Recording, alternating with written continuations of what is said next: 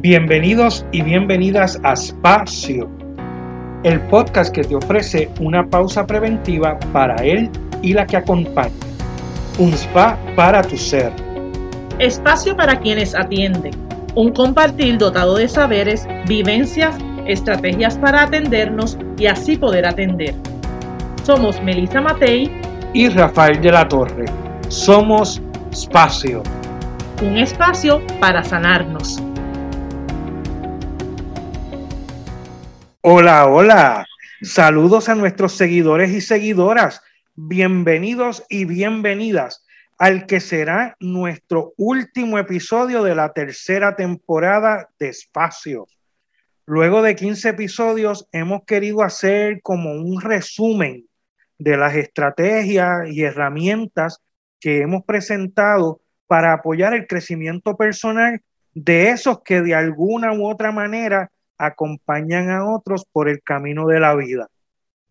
Agradecemos siempre el apoyo recibido en este proyecto de amistad y compromiso y que semana tras semana realizamos con mucho amor para todos y todas. Como de costumbre, me acompaña mi querida amiga, compañera y colega Melisa Matei. Saludos, Melisa. Saludos, Rafi. Saludos a todos y todas los que nos están escuchando. Agradecemos el apoyo de nuestros seguidores, sus comentarios, las vivencias compartidas al escuchar los, los episodios. No olviden que estamos en las redes sociales, en Facebook como Espacio Podcast, en Instagram como Espacio PR desde ahí pueden conectarse con todos los episodios de las tres temporadas. Recuerden que también tenemos YouTube, eh, nuestro canal Espacio Podcast. Ahí van a encontrar de la tercera temporada a este momento, así que si no has estado allí, entra, suscríbete, pon la campanita para que todos los martes te salga el episodio. Allí también nos pueden dejar sus comentarios, compartir el contenido eh, con otras personas que ¿verdad? ustedes entiendan que deben escucharlo, dar sus opiniones y sugerencias. Como bien dice Rafi, hoy tenemos una invitada que estará hilando y comentando sobre las diferentes estrategias que estuvimos conversando en esta temporada. Como recordarán, la tercera temporada estuvo dedicada a esas herramientas que nuestros invitados e invitadas utilizan en sus procesos de acompañamiento y de desarrollo personal y se presentaron como alternativas viables que pudieran practicar y sacarle provecho. Así es, Melissa. En este episodio especial vamos a entrevistar a una amiga que también es nuestra maestra porque hemos compartido en muchas instancias de talleres y procesos de formación. Ella es parte del movimiento por un mundo mejor. Conoce también a la mayoría de los invitados que han pasado por espacio. Así que nos honra con su participación Bárbara Sweet Hansen, mejor conocida como Bambi, y que estará ayudándonos a darle una mirada crítica a los episodios de esta temporada, buscando esas líneas comunes que nos llevan a elegir lo que nos hace bien, nos da bienestar y nos ayudan para continuar con todo lo que acontece en la vida. Saludos Bambi, encantadísimo y agradecido de que estés aquí y compartas este rato en espacio. Gracias, gracias a ustedes por invitarme, ¿verdad? Es para mí de verdad, de verdad, una experiencia hermosa y esa iniciativa que ustedes tienen también es una cosa maravillosa, qué bueno, ¿verdad? Y es un privilegio participar con ustedes, claro que sí. Saludos a todos y a todas los que luego, ¿verdad? Escucharán la transmisión, claro que sí. Pues, Bambi, para nosotros es un honor que estés aquí aceptando la invitación Estamos encantados de que estés con nosotros y que nos hayas dicho que sí. Como bien sabes, ¿verdad? Como una fiel oyente de nuestro podcast, que comenzamos siempre todas nuestras entrevistas con una pregunta y aunque tú vas a estar acompañándonos en lo que es el, ¿verdad? El resumen de esta temporada, no podíamos dejar de hacerte esa pregunta a ti. Así que, eh, ¿quién es Bambi? Pues ¿Quién es Bambi? Pues soy una mujer inquieta. Creo que siempre he sido inconforme. Eh, siempre quiero aprender más. Yo, yo como que yo no sé, nací para aprender. Quiero saber muchas cosas. Eh, por eso te envidio de una manera bien chula, ¿verdad? Por, esa, esa aventura en la que te has metido tú ahora. Eh, si, yo pudiera y tuviese los medios y todo, me iba también a estudiar algo diferente. Desde pequeña me decían que yo era una presenta y es algo que es bien interesante porque inicialmente cuando entro a los ruedos nuevos, soy más bien tímida, ¿no? Y entonces nadie sospecharía que yo pudiese ser tímida. A mí me da esa cosita aquí primero de, de a ver cómo me presento. Y de ahí para abajo, una vez cojo el piso, pues ya tú sabes. Este, nací en San Juan, en el viejo San Juan, en el Hospital Rodríguez, cerquita del Morro, y allí me bautizaron. Y paradójicamente yo me río un poco porque es una instalación militar, fue una instalación militar desde la invasión y eh, creo que hoy día no existe nadie más antibélica que yo. Pero, pero me fascina el espacio de, del morro y es algo como que me atrae así, ¿no?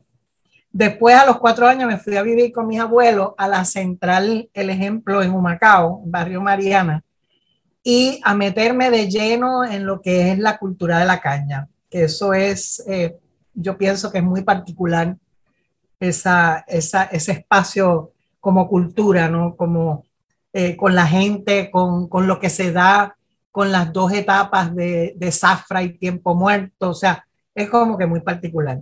Yo en aquel tiempo era como que nieta del americano, aunque no era verdad que mi abuelo lo era, no, él no era americano, pero como no hablaba mucho español, el, español que hablaba era machucao, pues le decían así.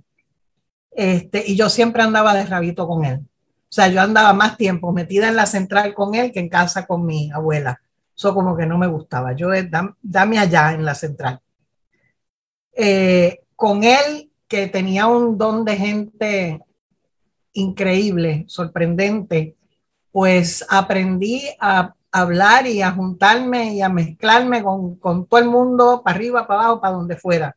Y yo creo que de ahí también pues me nace eso de presentar, ¿no? Un poco.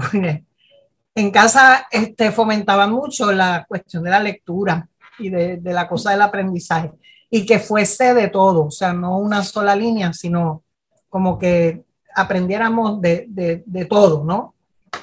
Y, y eso pues fue, eso creo que fue una experiencia bien chévere, donde único me colgué siempre, buste, en la escuela salí bien, pero yo, mi mente, mi cabeza, yo misma, me colgué siempre en matemáticas y mi mamá igual, porque mi abuelo era un genio, de esos que calculaban en la cabeza las cosas y, y quién lo iba a superar, eso es imposible.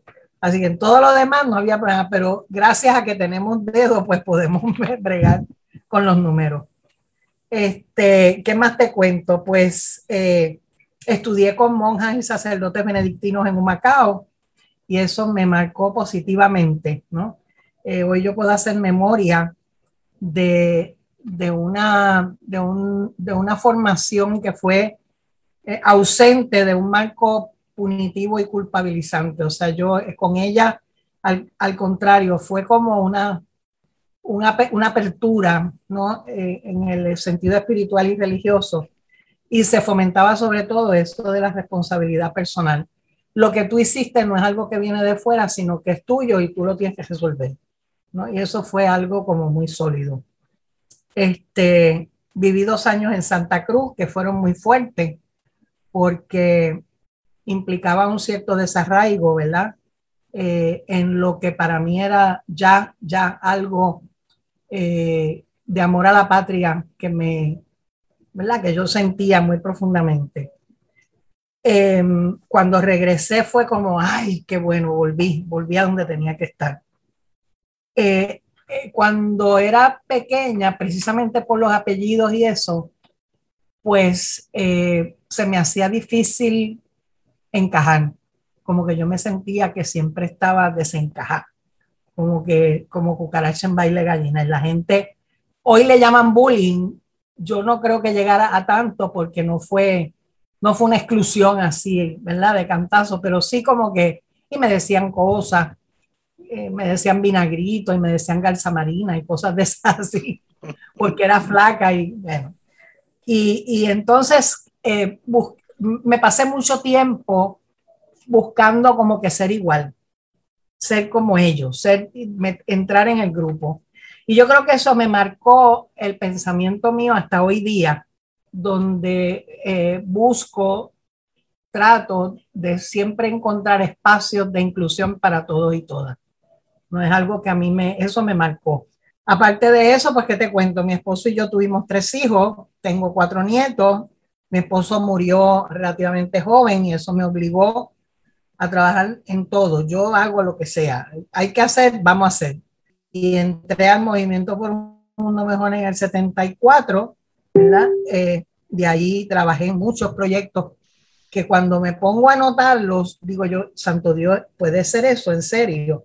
Trabajamos en México, en Barcelona, en Colombia, en Nueva York, en Naciones Unidas, que fue como que también una experiencia maravillosa en términos de conocer personas y de trabajar, ¿verdad? A nivel del movimiento así, eh, con otra gente. Fue bien lindo.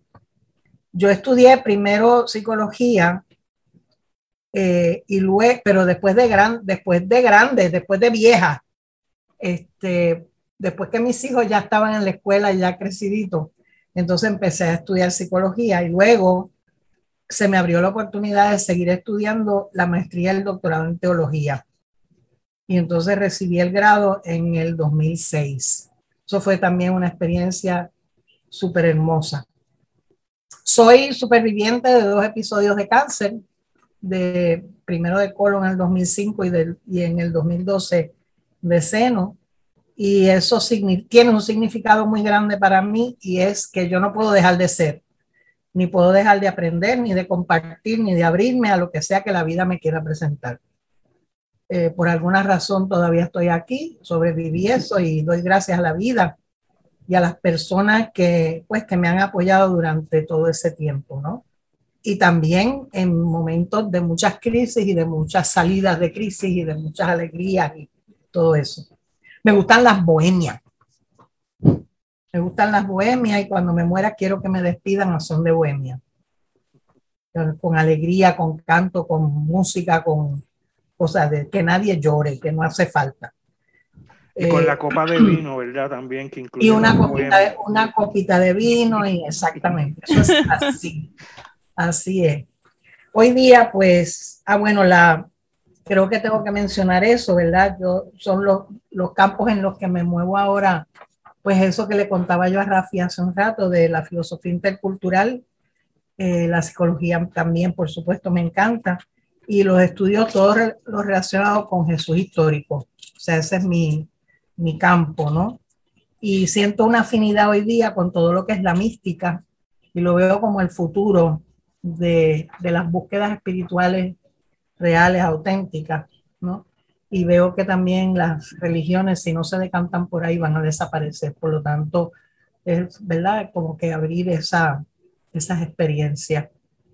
Eh, darnos cuenta de que, pues, de que las estructuras y las parafernalias y los vestimentas y las cosas que nos enganchamos a nombre de la religión lo que hacen es limitar la acción del espíritu.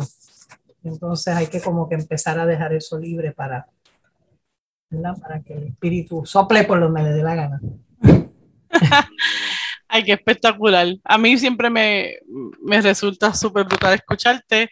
Este, desde que te conozco, siento que cuando tenga tu edad voy a hacer muchas cosas como tú. Siento que me das el permiso de ser, ¿verdad? Y, y pues me encanta escuchar tu historia. Es la segunda vez que alguien de, eh, resalta el 1974 este, como algo importante, ¿verdad? Y, y tanto en Focusing, que fue cuando este, eh, nos compartió este Galdo que comenzó y ahora tú, y ese fue el año de mi nacimiento, así que este, me gusta esto. Así que nada, de verdad, Bambi, encantada y un placer este, eh, pues conocerte, ¿verdad? Y ahora y hoy conocer el tema. Pues Y Melissa, antes de que, que sigas ah, para comenzar con las preguntas, también yo quiero decir, o sea, lo, eh, y resaltar eso, la sola conversación con, con Bambi es, una, es un gran aprendizaje, ¿verdad? Y eso, eso a mí también me gusta, a mí me gusta la conversación, ¿verdad? Sobre todo, y cuando hay gente así que, que te aporta tanto, pues me gusta más. Y, entonces, pues hablar con Bambi es de, mucho crecimiento también. De lujo, de, es, de esos lujos accesibles. Así que, me, bueno, pues le comparto a, a, los que nos escuchan que, eh, ¿verdad? Tú, eh, no hace falta la matemática porque tú tienes una mente privilegiada con todo lo que cuentas. Yo creo que si a mí me toca contar la mitad de mi vida, se me olvida la mitad. Este, así que pues las matemáticas no hacían falta. Pero entonces les cuento a los que nos están escuchando que Bambi pues nos hizo, ¿verdad? Eh, conversamos un poco en lo que es el resumen, hizo uno ciertos planteamientos con relación a lo que fue esta temporada y de eso es que vamos a estar conversando.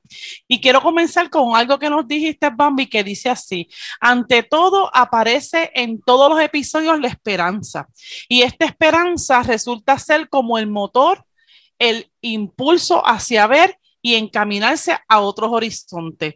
Si nos explicas brevemente ¿Qué quisiste decir con eso? ¿A qué se refiere eso de que hubo esperanza en todos los episodios de la tercera temporada de Espacio? Pues mira, me, me, sorprendió positivamente, aunque obviamente no lo dudaba, porque si estamos hablando de crecimiento personal, esto abre las puertas a cualquier cantidad de posibilidades.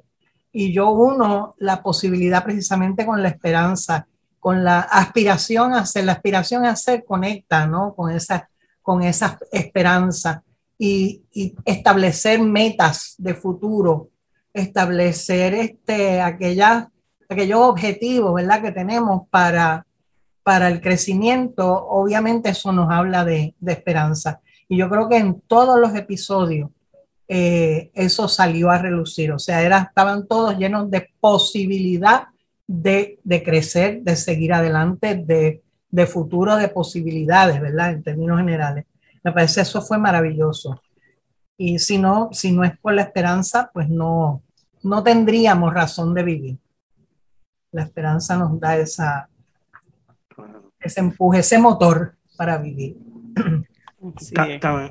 También nos resaltaba Bambi, eh, eh, ¿verdad? Eh, la diversidad de herramientas y técnicas que, se presentaron y que todas ayudan, eh, cada quien dándole su forma de desarrollo y crecimiento y a algunos que le podía resultar muy bien y a otros pues les resulta menos. Y eso yo lo conecto con que entre los comentarios, ¿verdad? Que nos llegaban de los diferentes episodios, habían acuerdos y desacuerdos de una y otra herramienta, como por ejemplo las constelaciones familiares, que en algún momento nos dijeron que eso no era una técnica científica, ¿verdad? Este, y entonces pues eh, también en el episodio donde hablamos de psicología con Sonia, eh, donde nos hablaba más allá de la psicología tradicional y nos hablaba eh, de técnicas que se usan dentro de la psicología que van más con lo holístico. Este, Y entonces, pues, si eso era más científico o menos científico, y realmente nosotros, ¿verdad? No, busca, no buscamos ser eh, esa rigidez científica, sino son cosas, herramientas, este, estrategias que nos puedan ayudar en nuestra vida. Y tú hiciste esa observación. ¿Qué nos, qué nos comentas sobre eso? Pues mira, eh, debo de comentar sobre todo de que han surgido a partir de las psicologías tradicionales o de, vamos a llamarle si tú quieres científicas o las que son eh, teorías establecidas, ¿verdad?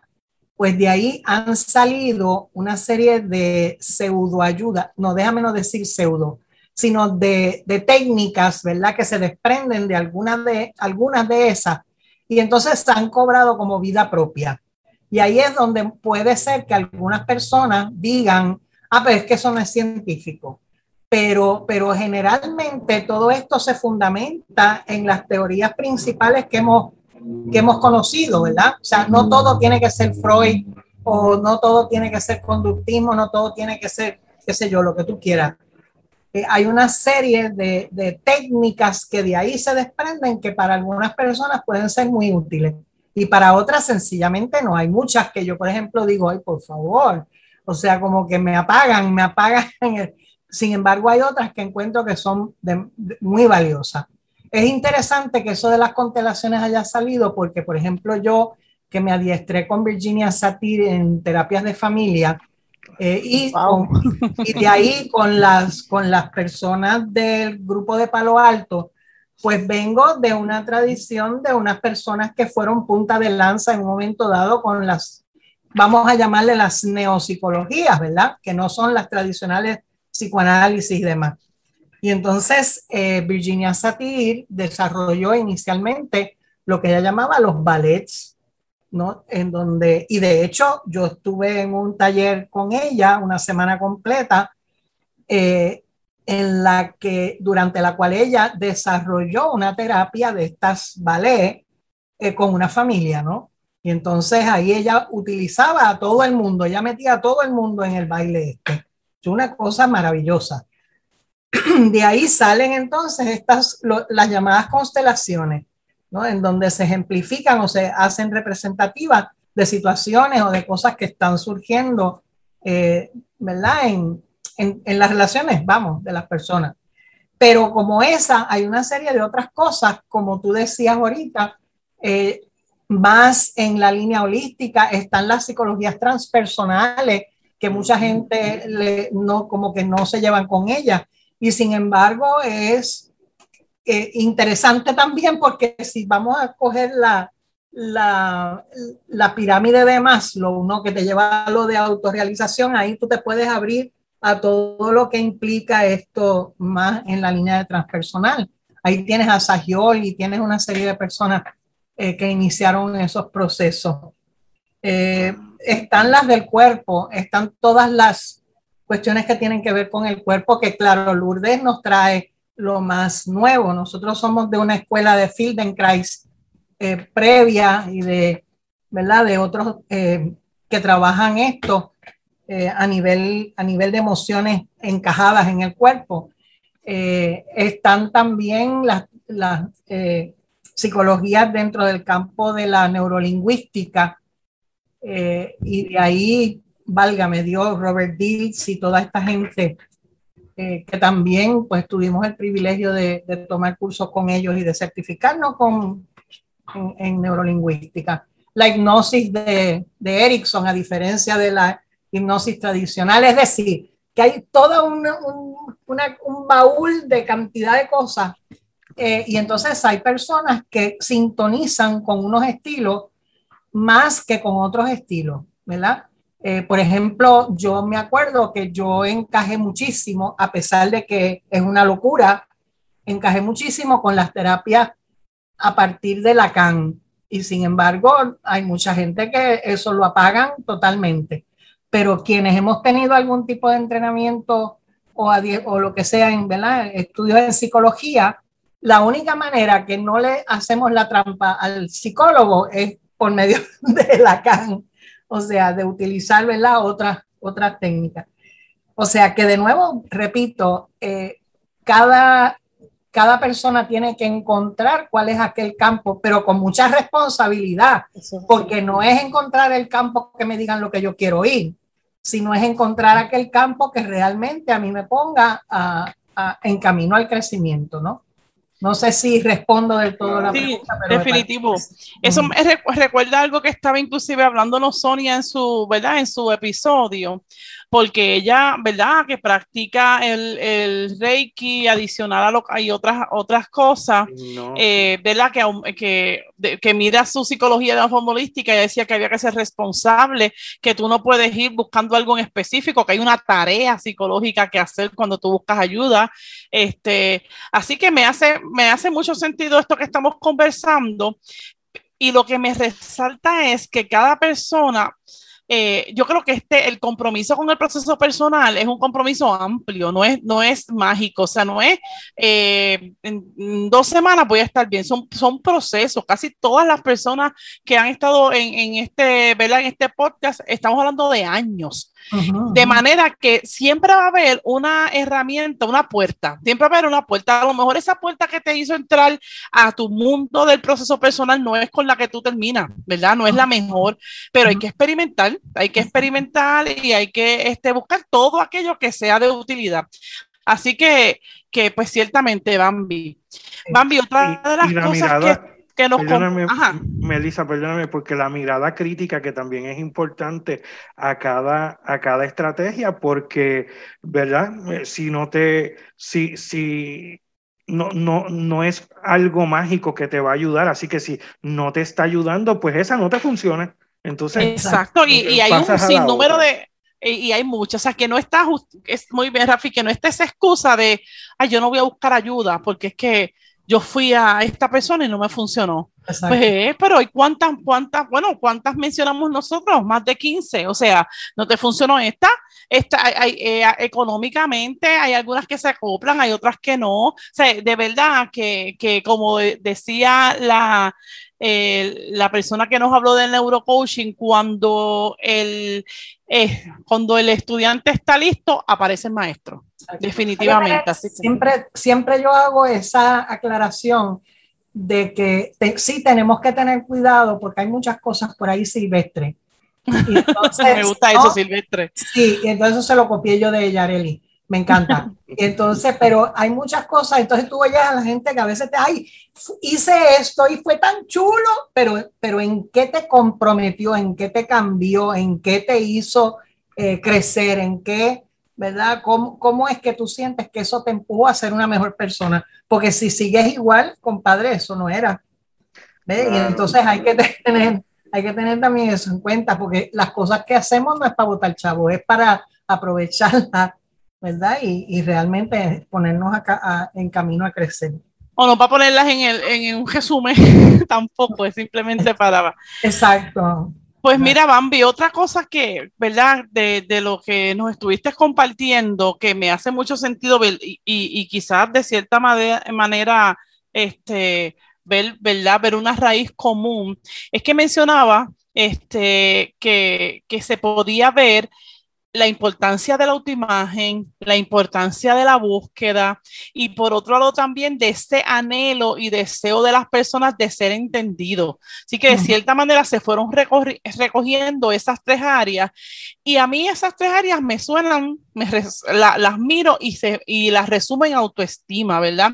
Una vez yo descubrí un modelo de autoestima eh, distinto al, ¿verdad? Esta idea comercial de mírate un espejo y dite cosas bonitas y yo me eh, empecé a descubrir que todos nosotros tenemos una historia, que nosotros tenemos un, ¿verdad? vinimos Ah, siempre hago la comparación del pendrive, venimos este, como un pendrive al que se le graba una información y que van a haber unas etapas de desarrollo que me van a ir dando mayor información y no necesariamente esa información eh, eh, que se nos graba es la correcta, ¿verdad? Sabemos que hay muchas historias de gente que empezó a recibir información equivocada, de que no valían, de que eran brutos, de diferentes cosas que, que, yo las entiendo, ¿verdad? Este, como, como no, no son ciertas. Y cuando uno se le graba muchas mentiras, se, este, uno se queda como con un hueco, ¿verdad? Como con este vacío de que, eh, de que yo no me siento querido, de que yo no me siento que, que, sirvo, que no soy capaz, ¿verdad? Eh, y, y, y ahí es la búsqueda. Entonces mucha gente piensa que ese vacío se puede llenar como si fuese literalmente este, una tripa con hambre, ¿sabes? Me como esto y se me quita. No, esa búsqueda es un poquito más y a lo mejor la búsqueda incluso pretende eh, que tú identifiques la raíz de las cosas. O sea, hay muchas teorías que dicen que no van al pasado y que no nos podemos quedar en el pasado. Yo estoy totalmente de acuerdo que no podemos vivir ni en el pasado ni, ni, ni en, el, ni en el como ni en el futuro. Eh, yo escuché una vez que, que estar así era estar explayado entre el pasado y el, y el presente y no disfrutar el, el, mentira, pasado y futuro y no estar disfrutando el presente. Pero en esencia hay que buscar de dónde surgen mis comportamientos, cuál es la raíz de mis comportamientos. Y casi todos nuestros invitados, desde los que hablaron al principio hasta los que nos hablaron de alternativas, resaltaban, ¿verdad? Que, que necesitamos entender, necesitamos encontrar. ¿Qué nos dices de eso? ¿Verdad? ¿Cómo, cómo lo ves tú? Pues mira, e, esto de la autoestima es algo como que cómico, porque también eh, se llenan muchos la, la, boca y cosas con, vamos a dar un taller de autoestima, y eso no es así.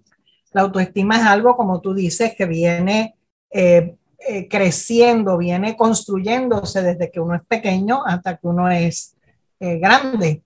Y entonces depende de esos injunctions, de, esas, de esos mandatos, de esas cosas que nos van diciendo cuando somos pequeños, que se necesita entonces cuando somos adultos y ya conscientes de crear aquellos espacios que realmente eh, nos eh, sumen, nos ayuden, ¿verdad? A reconocer cuáles son las capacidades, cuáles son los valores, cuáles son aquellas, eh, si quiere llamarlo virtudes, que que tenemos y sobre las cuales nosotros entonces podemos funcionar.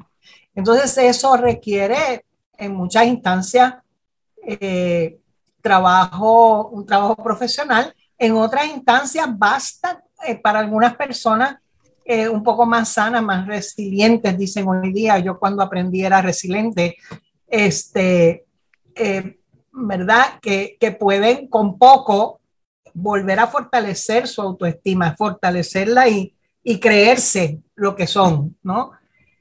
Eh, la autoestima, yo, yo muchas veces pienso que también se basa en unas necesidades profundas no satisfechas y que fueron necesidades que no fueron articuladas eh, porque no encontrábamos cómo, ¿verdad? Y entonces, de nuevo, crear esos espacios para que las personas puedan conversar, ¿verdad? Sobre esas necesidades no satisfechas también alivia, ayuda a esa persona como que soltar la intensidad de lo negativo para entonces poder reconocer lo positivo que tienen eh, como personas, ¿verdad? Y como seres humanos. Yo pienso que el consejo, por decirlo de alguna manera, que, qué odioso es eso,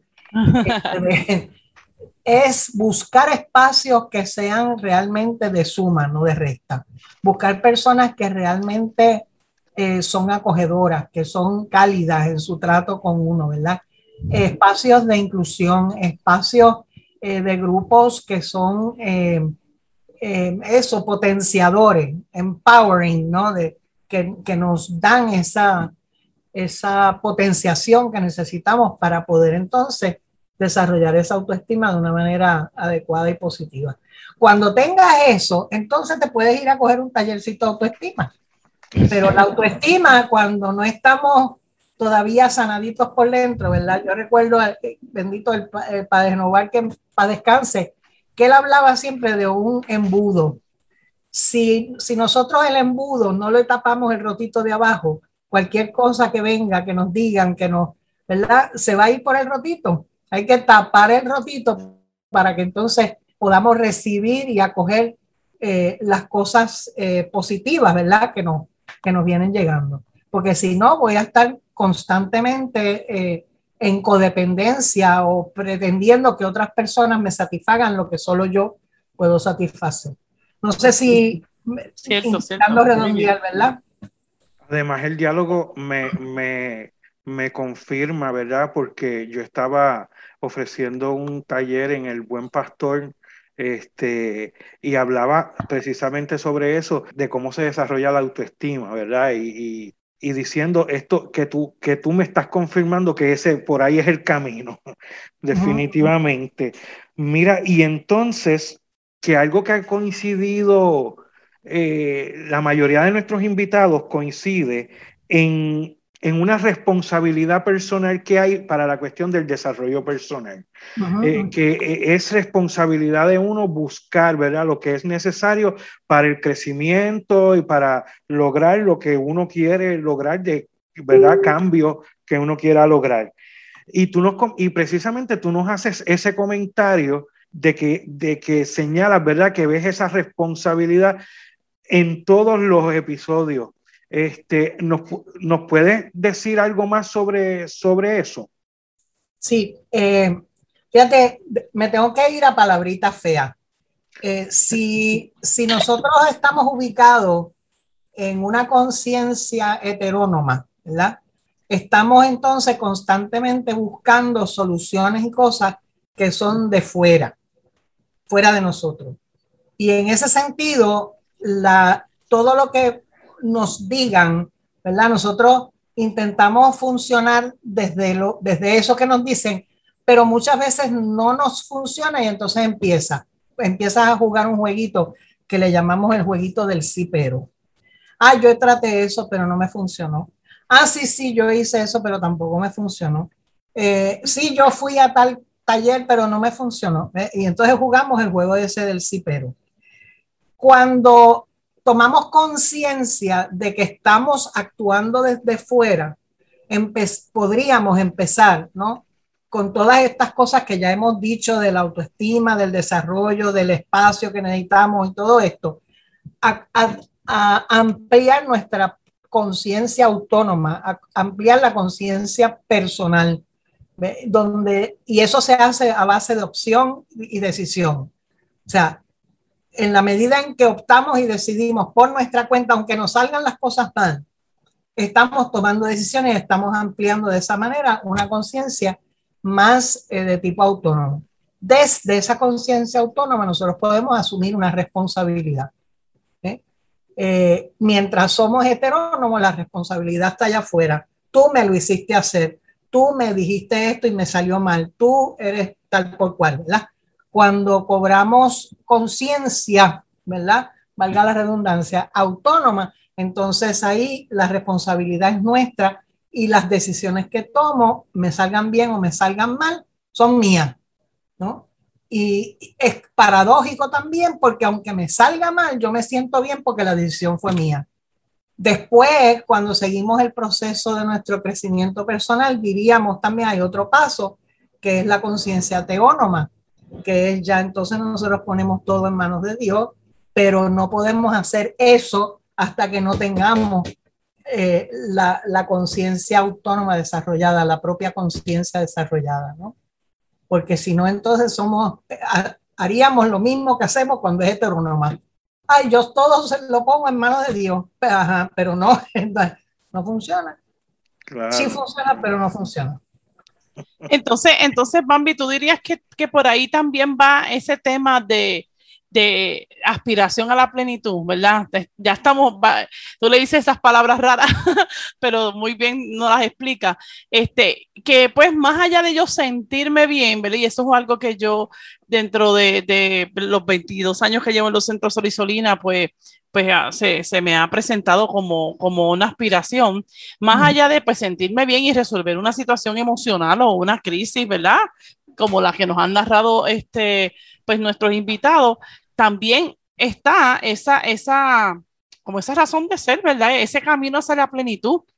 Por, ahí, por, ahí vas tú con, cuando nos querías hablar de esa aspiración que tú notaste en, nuestra, en nuestros episodios con, con esa aspiración a llegar a la plenitud así mismo es.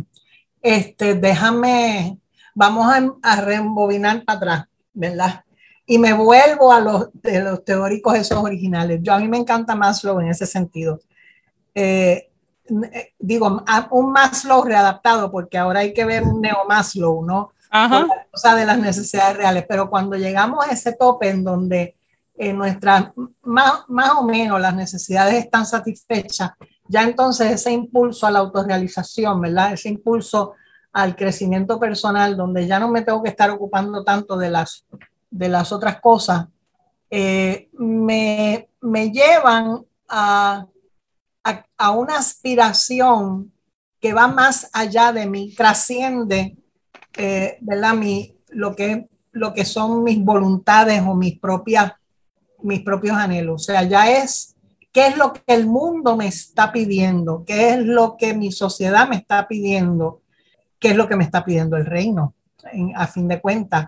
¿no? Y entonces ya mi impulso va más allá de mí hacia esa búsqueda de plenitud. La búsqueda de la plenitud es donde ya yo me, me junto con, el to, con lo todo y con el todo, o sea, con el todo y con, el, y con todo, ¿no? The wholeness que hablan los, los que hablan inglés. Y entonces es como, es como algo eh, que es totalmente más allá de mí, ¿no? Eh, esa búsqueda de la plenitud, ojalá que se puede, que se conjunte con el camino o con la vocación o con los roles que yo he escogido para vivir la vida cotidiana, normal, común y corriente, como tú, por ejemplo, como trabajadora social, igual Rafael, este, o yo en, las 25 mil tareas que tengo. Es decir, que todo eso se junte para algo que sea mucho, que vaya mucho más allá de mí misma, ¿no? Y, y entonces ya ahí yo me puedo conectar, incluso puedo ampliar más y conectar con los multiversos y pensar en, en algo que es definitivamente superior a acá. Eso no me exime de seguir siendo responsable de tener los pies en la tierra, ¿no? Sino que al contrario, o sea, porque tengo los pies en la tierra y estoy arraigado, es que entonces puedo meterme en ese camino hacia la plenitud, ¿no? Yo siempre suelo decir, pero claro, es mi marco religioso, ¿no? Eh, que es Dios el que me está alando. Ya a mí ya eh, es Dios el que me posee y, y, me ala hacia sí. Es un imán que me está alando. Y cuando yo siento esa fuerza, eh, es, eso, a eso le llamamos el camino de plenitud.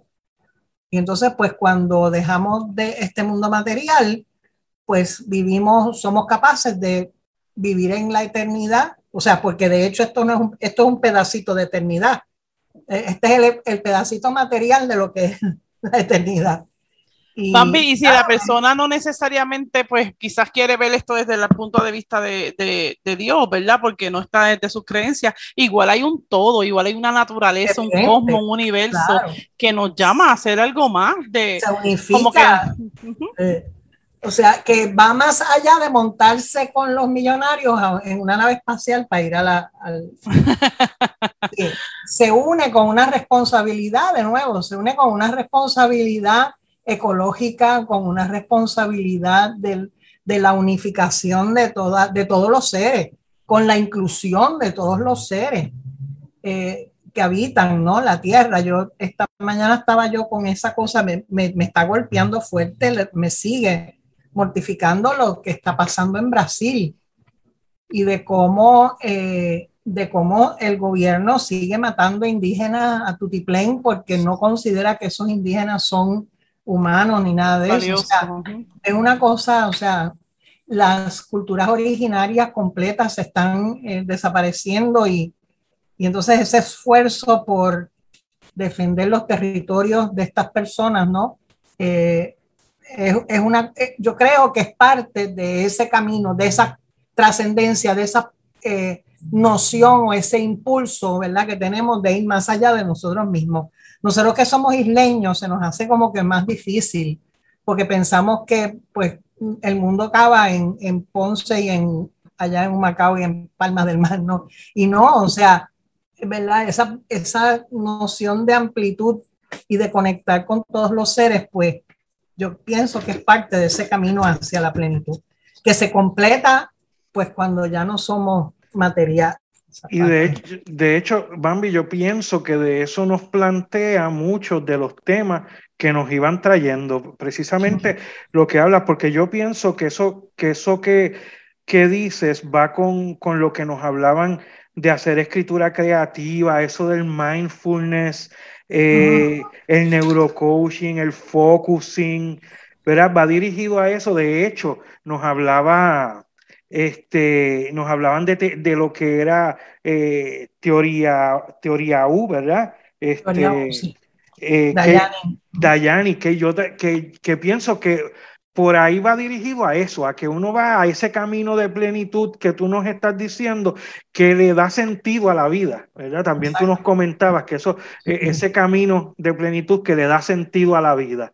Ahí, no, a que ahí tienes precisamente teoría U, te hace hacer ese viaje a que tú conectes con quién tú eres realmente, ¿no? Con tu yo real, que conectes con la intención de vida, eh, que se puede aplicar a proyectos, pero también se puede aplicar a la propia vida, o sea, ¿qué intención tengo yo de vivir, de lo que sea, ¿no? Y entonces cuando descubres eso, eres tú quien pone sentido a la vida. La vida no te tiene que poner, dar, hacer sentido, tú le pones el sentido a la vida. Pero eso viene al conectar, ¿verdad? Y ahí tengo que decir, si me permiten un paréntesis nada más cortito, con la cuestión esta del ego. Hay que tener cuidado, porque cuando nosotros hablamos del yo, hablamos precisamente de nuestra vértebra, de lo que, de lo que nos vertebra. Si, si no es un verbo, yo lo hago. Este, de lo que nos hace, ¿verdad? Eh, donde estamos nosotros ubica eh, montados, ubicados, donde está nuestra carne ubicada, ese es el yo.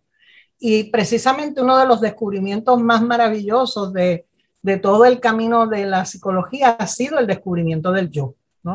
Entonces, eh, cuando sin, sin haber tenido la noción de quién soy yo, yo no puedo hacer desaparecer el yo como tantas, en tantas instancias que nos dicen, hay que matar el ego. No, coño, espera, perdón, ese lo hay que, pues no, o sea, vamos a adueñarnos primero de, de ese yo, saber que realmente somos yo, ¿verdad? De que otras personas con las que nosotros nos encontramos son otros yo. Y que solamente ahí es que podemos establecer unas relaciones sólidas y, y genuina. Y entonces, pues ya veremos cómo hacemos en el camino de la plenitud para desaparecer eh, lo que... Ah, yo no estoy convencida de eso. Yo no creo que hay que hacer desaparecer nada, sino hay que eh, como encaminarnos hacia eso y escuchar esas voces, ¿verdad? Que nos están hablando a hacer todo lo que tenemos que hacer, hacer parte del todo. Yo creo, Bambi, que con eso que dices, eh, podemos ir eh, también quizás cerrando con esta parte que, que también sale, y, lo, y casi lo dices textual, como, se, como fue dicho en uno de los episodios, que en ese trabajo de mi yo, yo me junto con otros yo y hacemos comunidad y hacemos toda la experiencia, este, y que lo que si hay que matar algo, ¿verdad? No, no nada científico, es, es, este, este sentir que, que puedo solo. ¿Verdad? Pero lo que pasa es que para juntarme con el otro yo tengo que ir con lo que soy y tengo que conocer eso que soy. Así que muchas de las experiencias que nos estuvieron compartiendo eh, otros de los invitados iban por esa línea de cómo la experiencia de grupo, de cómo la experiencia comunitaria, cómo la experiencia con el otro, de acompañamiento.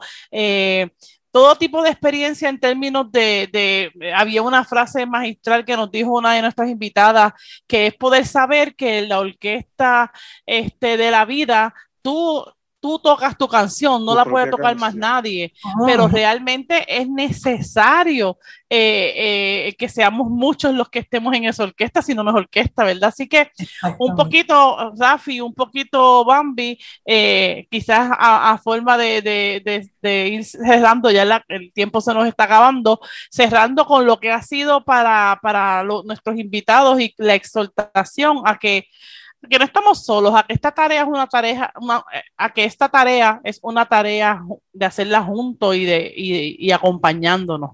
Pues mira, eh, decía un filósofo famoso, el Mr. Sartre, que decía que estamos condenados a la libertad.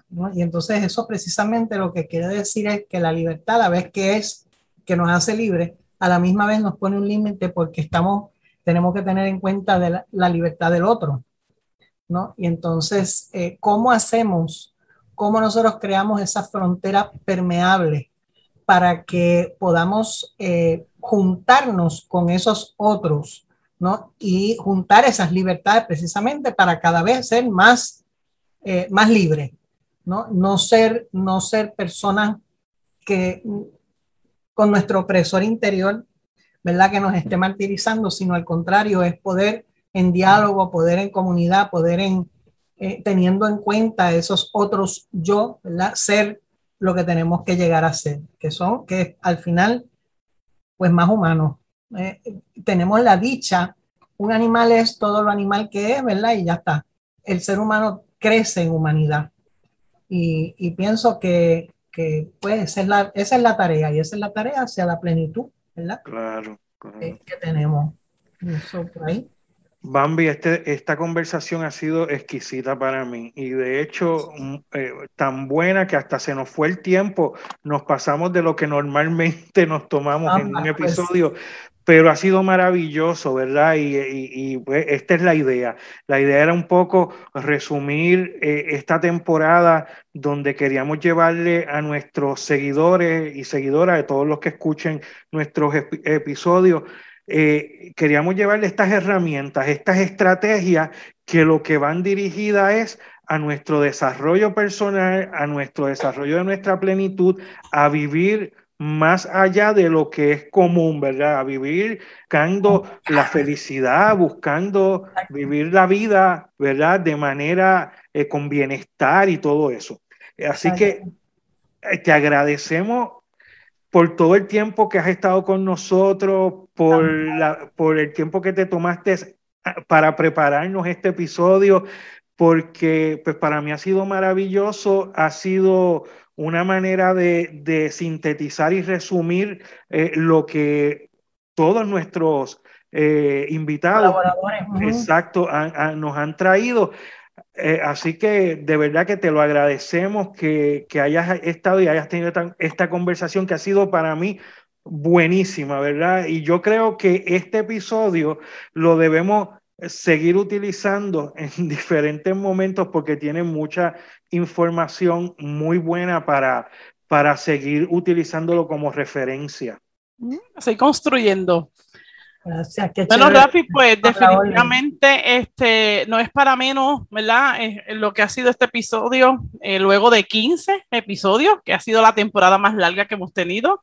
Quédense pendientes que próximamente va a estar saliendo entonces el episodio de introducción de nuestra cuarta temporada, Rafi, cuarta temporada ya. Este, ya, ya este proyecto, ¿verdad? Este proyecto sigue, creciendo, muy eh, orgullosos de todos los amigos que nos han estado acompañando eh, a construirlo, a poder ponerle eh, a la gente el conocimiento, ¿verdad? Este, un poquito más accesible. Así que, pues nos despedimos. Este fue otro espacio.